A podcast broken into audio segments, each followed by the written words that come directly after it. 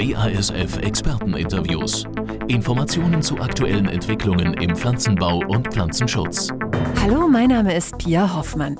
Das Wetter einer der wichtigsten Faktoren in der Landwirtschaft. Deshalb lautet unser Thema diesmal, wie sicher sind heutzutage die Wettervorhersagen? Am Telefon Jörg Riemann, Diplom-Meteorologe von MC Wetter, zuständig für den Vorhersagedienst. Herr Riemann, sind Ihre Wettervorhersagen sicher?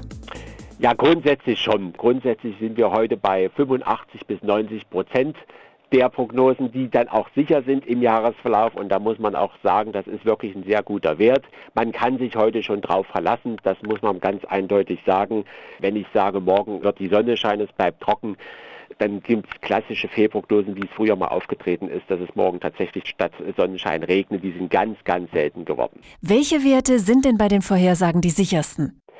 Ja, da müssen wir ein bisschen differenzieren. Wenn wir zum Beispiel auf die Temperatur gucken, die hat so eine Genauigkeit teilweise von über 90 Prozent, also schon ganz gut, wobei da ein eindeutiger Knickpunkt im Frühjahr ist. Dort ist sie am unsichersten, vor allen Dingen im April und Mai. Das liegt an den konvektiven Niederschlägen wie Schauer und Gewitter.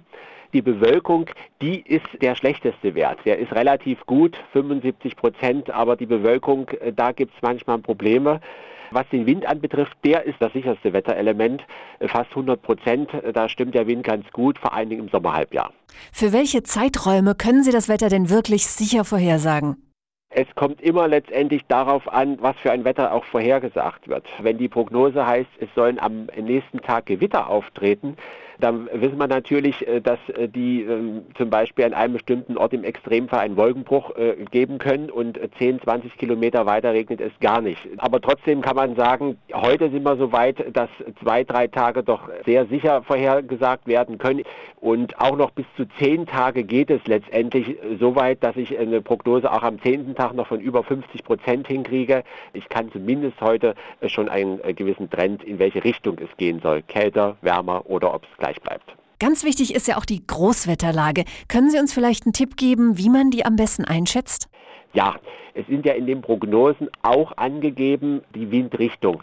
Und wenn da zum Beispiel ein W für West steht, dann weiß ich, ist es irgendwie eine Westwetterlage. Das ist sehr sicher.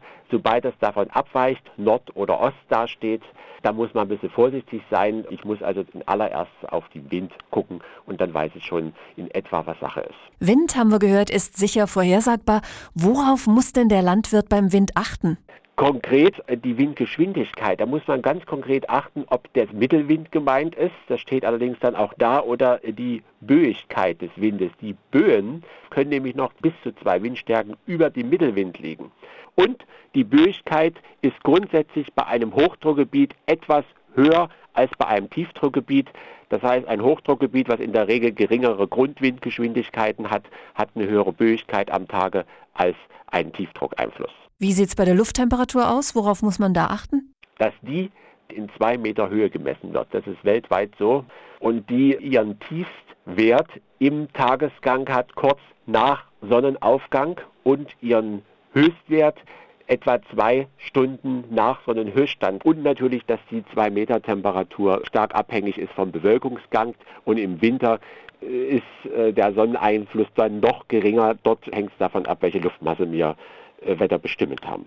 Und bei der Bodentemperatur, wo muss man da aufpassen? Ja, da gibt es einen großen Unterschied, denn die Bodentemperatur reagiert stärker auf den Tagesgang. Das heißt, es wird in, in, den Nächten oder am Ausgang einer Nacht am Boden immer die kältere Temperatur herrschen. Und auch äh, tagsüber ist äh, der Anstieg der Temperatur am Boden höher als in zwei Meter Höhe. Das ist ein Problem, auch deshalb, weil eben die ganze Lufttemperatur vom Boden aus gesteuert wird und da der größte Energieumsatz ist. Wie sieht denn die Zukunft aus? Werden die Wettervorhersagen noch genauer? Es erstmal mit einem Ja zu beantworten. Nur die Fortschritte, die wir jetzt machen, flachen sich allmählich ab. Also es wird jetzt nicht mehr dieser große Sprung sein. Wir sind ja schon bei 85 bis 90 Prozent. Man arbeitet tatsächlich an den Wolken noch dran. Und auch mit den Temperaturen ist man heute grundsätzlich weiter als vor 10 oder 15 Jahren. Aber es wird nicht so sein, dass der Bauer seine Erfahrungen nun völlig äh, in den Wind äh, schießen kann. Also ein paar Bauernregeln stimmen dann doch noch. Weitere Informationen zu diesem Thema finden Sie auf www.agrar.basf.de.